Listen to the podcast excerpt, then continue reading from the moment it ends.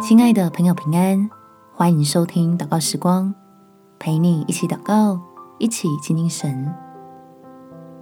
退一步，为了让自己过更好。在诗篇第二三篇五节，在我敌人面前，你为我摆设宴席，你用油膏了我的头，使我的福杯满意。不要让怒气使我们在原地踏步。心怀怨恨的等候神处罚对方，而是求天父带领我们的心离开那个伤害，经过饶恕，让自己变得更加蒙福。我们起来祷告，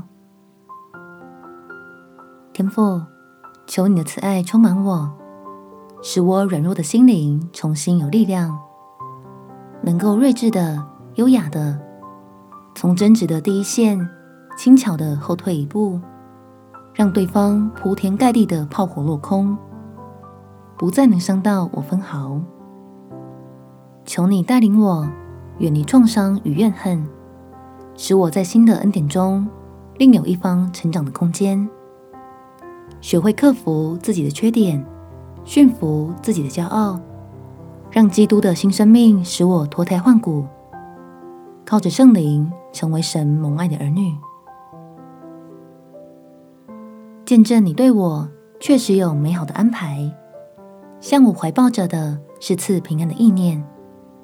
我是值得靠着你活出得胜的生命，在你的爱里盼望将来荣耀。